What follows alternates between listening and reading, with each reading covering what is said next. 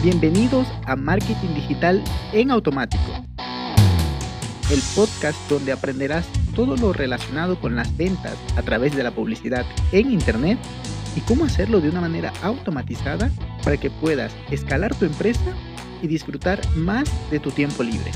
Así es que, manos a la obra. Empezamos. Muy buenos días amigos, bienvenidos un lunes más a este podcast. Estoy súper contento porque hoy vamos a hablar de un tema que puede parecer como un poco abstracto o de pronto que no tiene tanta importancia, pero según lo que les vaya explicando se van a dar cuenta que es en extremo importante tener en cuenta los touch point marketing, es decir, los puntos de contacto con nuestro posible cliente hasta llegar a convertirlo en cliente y luego en un embajador que pues en inglés le llaman Customer Loyalty, ese cliente fiel que recomienda y, y, comparte tu producto o servicio con otras personas. Pues bien, esto es extremadamente importante porque tú no puedes ir con alguien que no te conoce y decirle cómprame, igual que como el ejemplo típico que no puedes ir a, a un lugar, qué sé yo, ves a una chica en el bar y le dice, ya cásate conmigo. No, no puedes, no puedes. Igual que en los negocios, no puedes llegar y decirle, ya cómprame. Tiene que poco a poco ir conociéndote. Ese primer contacto, eh, eh, cuando estás empezando a hacer awareness, que le llamamos en marketing, es decir, que tus clientes tengan conciencia de que existes y luego ya van a ver, ok, ¿Existe? Ok. ¿Me puede ayudar? Ok, sí. Pero confío en él. Listo. Todas esas etapas las debemos eh, tener visualizadas en un mapping, en un mapa de touch point, es decir, de los puntos de contacto con el cliente. Estos pueden ser en caminos distintos. Si es, si tienes un negocio digital, pues serán cosas distintas. Y si tienes un negocio físico, pues por supuesto que también. Vamos a ver. En el tema digital, tenemos que podemos iniciar este proceso de touch point ya sea con inbound o con outbound marketing, que ya tengo podcast grabados sobre eso, puedes buscarlo aquí mismo. Y pues, ¿qué es el outbound? Es cuando pagas anuncios a plataformas, ya sea Google, Facebook, Pinterest, Twitter, LinkedIn, TikTok, lo que sea, ¿no? Pagas publicidad para que lleguen a tu contenido, a tu blog, a tu página, a tu negocio. El inbound es cuando tú creas contenido que se posiciona de manera orgánica, ya sea en buscadores, ya sea en redes sociales, ya sea, bueno, también YouTube es un buscador, pero bueno, esas dos vertientes. Pero una vez que decidimos qué porcentaje, porque no es que una esté peleado con la otra, lo ideal es tener un equilibrio allí, como un porcentaje por un lado y por el otro. Pues bien, una vez que ya tenemos eso, puede ser, ya hablando directamente del contenido, puede ser video, tweets, stories, posts en redes sociales, en Instagram principalmente, puede ser artículos, puede ser ya tu sitio web directamente, los artículos pueden ser en, en, en alguna plataforma de terceros, puede ser un wordpress.com si es que se te dificulta hacerlo en un wordpress.org dentro de tu propio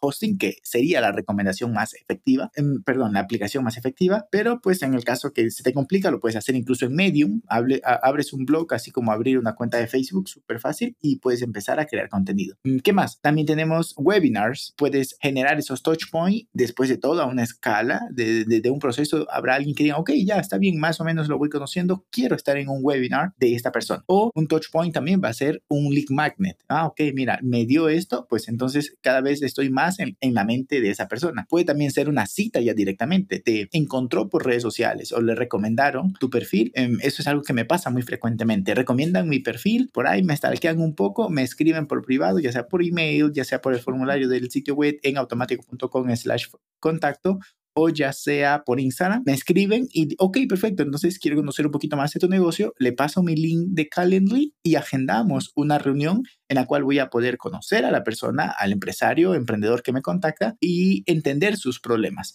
Pero bueno, no nos adelantemos. Luego, el tema físico. Ah, por cierto, algo que me funciona aquí bastante es que una vez que ya me contactaron, pues probablemente me siguen en alguna red social. Entonces yo sigo, aunque no hago el seguimiento de decir, oye, ya, ya, la cotización con una pistola en el cráneo, sino es que más bien yo estoy en su mente. Ahí es donde hablamos de los touch points. Yo ya le envié la propuesta, está bien, pero yo sigo en su mente generando contenido. Por eso es que la combinación de inbound y outbound es maravillosa, porque ya generaste la propuesta, pero él te va a seguir viendo en redes sociales, si es que te sigue eh, por allí en esas redes, ¿no? Verá tus stories, que te estás ayudando a otros clientes, verá tus videos, que estás compartiendo contenido, que estás es, siempre actualizado en, tu temática, ya seas doctor, ya seas eh, dentista o seas entrenador físico. Ah, mira, esta persona está ayudando a otro también a conseguir resultados en eso, en eso que él ofrece, ¿no? Entonces, esa es otra manera, ¿no? De touch point. Luego tenemos en un negocio físico, pues también en realidad voy a decir dos o tres parámetros, pero ya tú adaptarás esto a tu negocio y verás que puedes agregar muchos puntos de contactos que tengan relevancia con tu negocio. Primero, imagínate que tienes una empresa eh, física, ¿no? y, desde que llegan al parqueadero ya es su touch point. ¿Qué tan, qué tan bien lo atienden? Eh, ¿Qué tan fácil es llegar? En las oficinas, las instalaciones, incluso si tienes una fábrica, también todo eso son puntos. Ah, mira, yo quiero invertir, yo quiero, qué sé yo, crear mascarillas. Ah, ok, esta fábrica me las va a poder crear. Fantástico. Entonces, mira, él se acercará a revisar la fábrica y cómo hacen el proceso industrial. Muy importante tener eso en cuenta. Ahora, digamos que tienes una, una boutique, pues también allí entra el tema de los sonidos. En la fábrica de pronto no es tan importante porque al fin y al cabo es una fábrica y hace bulla, dependiendo de la industria. Pero eh, los sonidos, si estás en un centro comercial y tienes una boutique, entonces qué sonido tienes, relajante. Aunque hubo, mm, creo que en 1990, 80, hubo penalización para estas empresas que usaban músicas con mensajes subliminales para incentivar la compra impulsiva. Pero pues dentro de lo, de lo correcto, de lo políticamente correcto, podríamos decir que una música ambiental o incluso una música de temporada, pero suave, puede hacer que tus usuarios se sientan bien. Ya es una, un toque más. Es que creo que se escucha un poco raro. bueno, en fin, es un acercamiento más. Luego tenemos las fragancias. Esto es importantísimo. Y cuando llegan a tu, a tu centro comercial, cuando llegan, llegan a tu comedor o, a tu a tu clínica eh, dentista, por ejemplo, estos días que he estado visitando al dentista, no huele a nada. Eso es, pues está bien. Pero imagínate si hubiese olido rico, ¿no? Cuando entras y tiene un olor ahí amigable, un olor que dice, wow, ok, yo aquí tengo que regresar. Eso es algo que me pasó en las oficinas de... Mm, por ahí lo tengo. Eh, algo así como Office Smart o algo así. Office Lifestyle, es así se llama, Office Lifestyle, son las oficinas donde trabaja un amigo que ahí tiene sus oficinas y demás. Ellos mandaron, hablaba con la recepcionista, ellos mandaron a hacer su propia fragancia para la recepción, para todas las instalaciones, eh, más que todo las áreas comunes. Increíble, yo hablaba con la chica y le decía, oye, y eso está delicioso, incluso me traía recuerdos de algún otro lugar donde estuve, pero pues era más o menos similar, por lo cual la asociación que tuve eh, fue positiva, pero me dijeron, no, nosotros lo mandamos a hacer para justamente eso, no, para darle una experiencia de usuario, porque al fin y al cabo todo esto que estamos hablando de Touchpoint es para darle una experiencia de usuario le diga, ok, todas esas acumulaciones es lo que crea esa experiencia memorable, que diga, ok, no, desde que los conocí, por ejemplo, Tesla, ah, mira, fui a su sitio web, espectacular, cómo puedo desde allí hacer la compra, pero luego fui a la tienda a retirar mi carro y fue increíble la atención, em, e, el, el branding que manejan, no, no, sé, todo eso, ¿no? Entonces, todos esos touch points suman para que la experiencia de usuario sea muy agradable o desagradable. Ya lo iremos viendo. O ya lo verás tú en tu propio negocio analizando, que es algo que tocaremos al final de este episodio. Luego, ¿cuántos touch points debería de tener un usuario para que decida em, comprarte. Pues esto va a variar. Tengo un amigo coach que comenta de 9 a 29 contactos y está bien. Incluso habrá ocasiones que menos, con eso ya es suficiente. Habrá ocasiones que ellos tienen, pues, es una franquicia ya con muchos años de experiencia y ellos ya tienen establecido que a más o menos 29 puntos de contacto deben de tener con sus prospectos para convertirlos en clientes. Es, es, interesante, pero en, digamos, en el mundo del marketing digital, donde yo me encuentro, 29 aún así se queda corto. Yo podría hablar, y esto lo aprendí de otro mentor, yo podría hablar de 50 contactos para que diga, ok, ya, está, qué sé yo, está Julanito, Sutanito y, ay, ¿cómo es que decía mi mamá?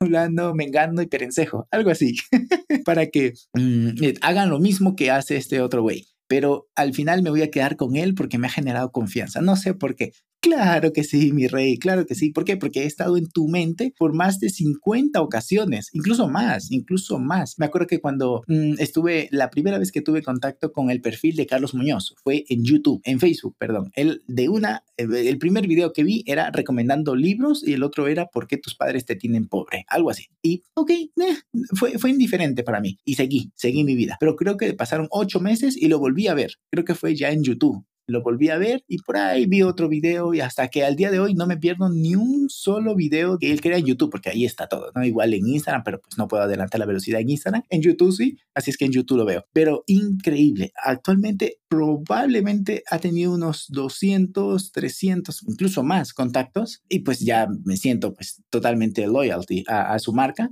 por lo que comparten. Me gusta mucho su filosofía, la manera de, transmitir, en fin, hay muchas cosas que aprenderle y pues, ok, si, saca algún producto, yo todavía no le he comprado nada, pero si saca algún producto que sea de mi interés, pues entonces lo compraré. Como estoy a punto de comprar su, su libro de las 11 mentiras, pero pues tengo una montaña de libros por leer, así es que será lo edito. Pero bueno, hablando de los puntos, tienes que analizar cuántos puntos. Y si estás hablando de vender un carro, pues de pronto sean más. Pero no será cosa tuya. Ojo, ¿no? Porque ya el usuario por su cuenta se va a ir a YouTube, va a ver reviews, va a ver imágenes en Instagram, va a buscar en Google y ya contigo nada más sería la experiencia que tiene de cómo lo atiende tu personal y ta, ta, ta pero él ya hizo su trabajo. El cliente, esto le llamaban en el 2014, Google le llamaba el momento cero de la verdad. Mom, Simón le llamaba, ¿no? El momento cero de la verdad, que significa que cuando alguien se hace consciente de que necesita algo y encuentra quién, em, no, antes de encontrar quién, se hace consciente que necesita algo y se va a Google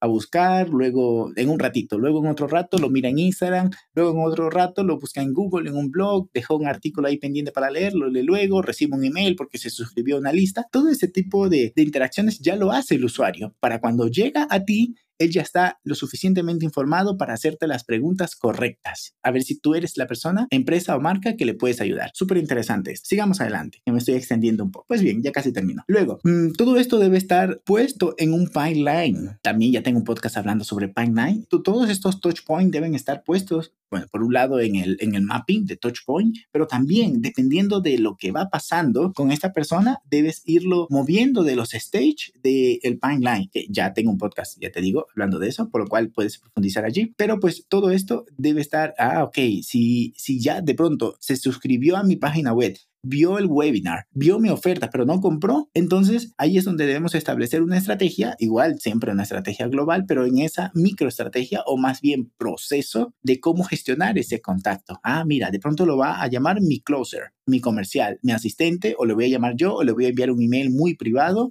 o lo que sea. Ese tipo de cositas debes de ponerlo en tu pipeline para que lo gestione, por un lado, puede que seas tú el que lo tenga que gestionar o alguien de tu equipo, si ya tienes una estructura. Y luego, pues debe estar a todo esto, debe estar muy acorde con el ciclo de vida del cliente, es decir, el Customer Relationship Lifestyle Cycle. cycle.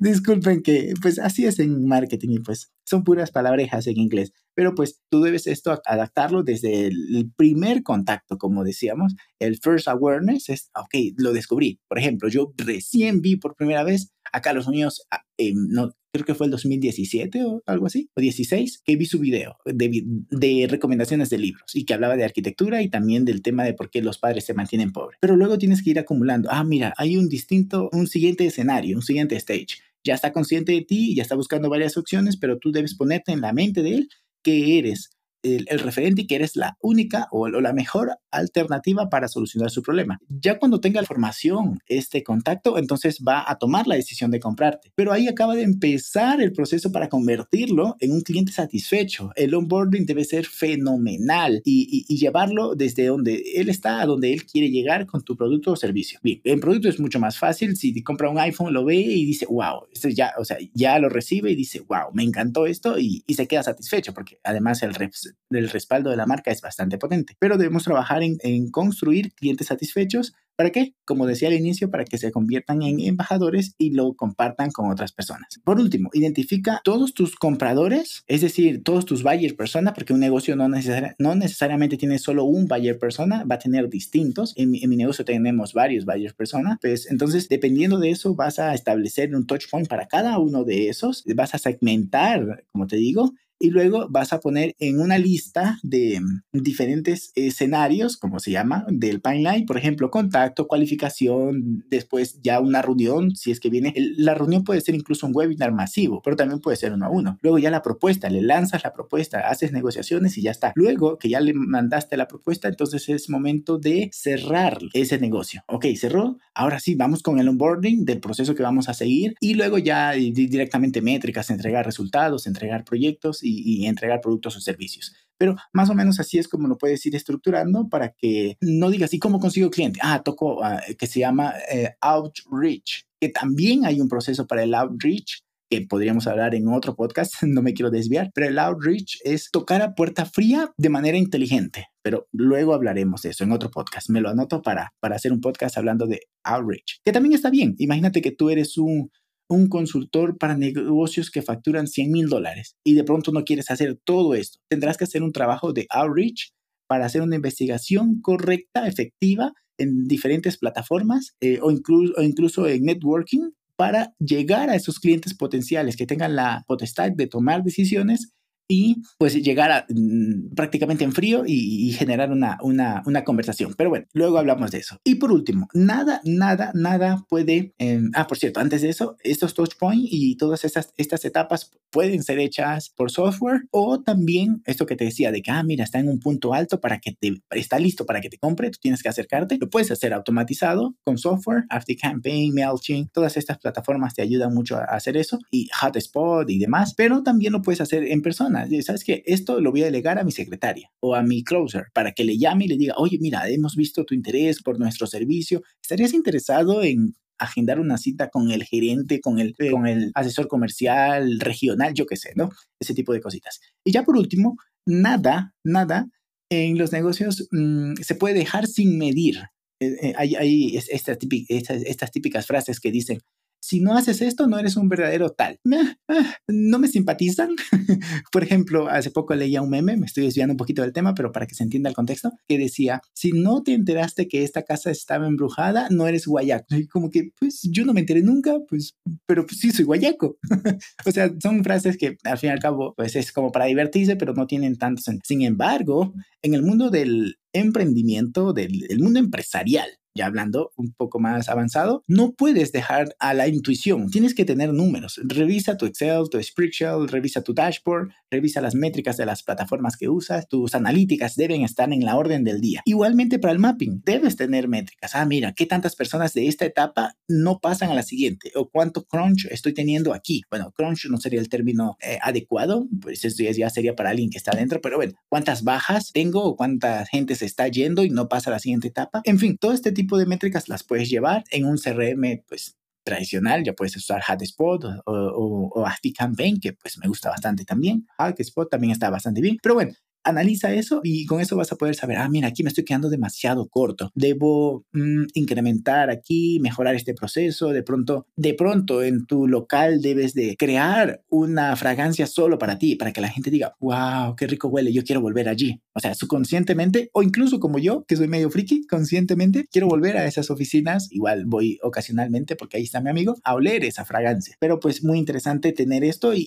poder tomar decisiones no en base a, a intuición, que eso nos sirve para, para otras cosas, ¿no? Como que, mm, como que intuyo que esta chica me, me agrada y como que voy a pasar muy bien con ella. Ok, eso es intuición. ¿Cómo le pones número a eso? Aún así le puedes poner números, pero son un poco arbitrarios. Pero en el mundo de los negocios es muy fácil poner números. Así es que revisa tus números, analiza, mejora tu mapping touch point, creo que así se llama, y con eso pues la adquisición de clientes o la conversión de completos desconocidos a clientes y clientes fieles y satisfechos, va a ser muy gratificante, será una cuestión de números. ¿Cuántas personas puedes impactar o, o acercarte para que se conviertan en clientes será cuestión de números y pues con eso vas a poder hacer que tu negocio sea más próspero. Como por último punto y que se me está ocurriendo ahorita, que no lo tenía la escaleta, pero se me está eh, ocurriendo es que, o sea, compartirte, lo compagines con el libro de Mike Michalowicz que se llama El Gran Plan, donde te enseña cómo enfocarte en los mejores clientes y eliminar, así, eliminar en base a la regla 80-20 a los que no son buenos clientes. Entonces, si todo este proceso lo haces para los mejores clientes, ese cliente ideal que te paga a tiempo, está satisfecho, valora su trabajo, no negocia precios, en fin, todo este tipo de cositas, entonces vas a tener una empresa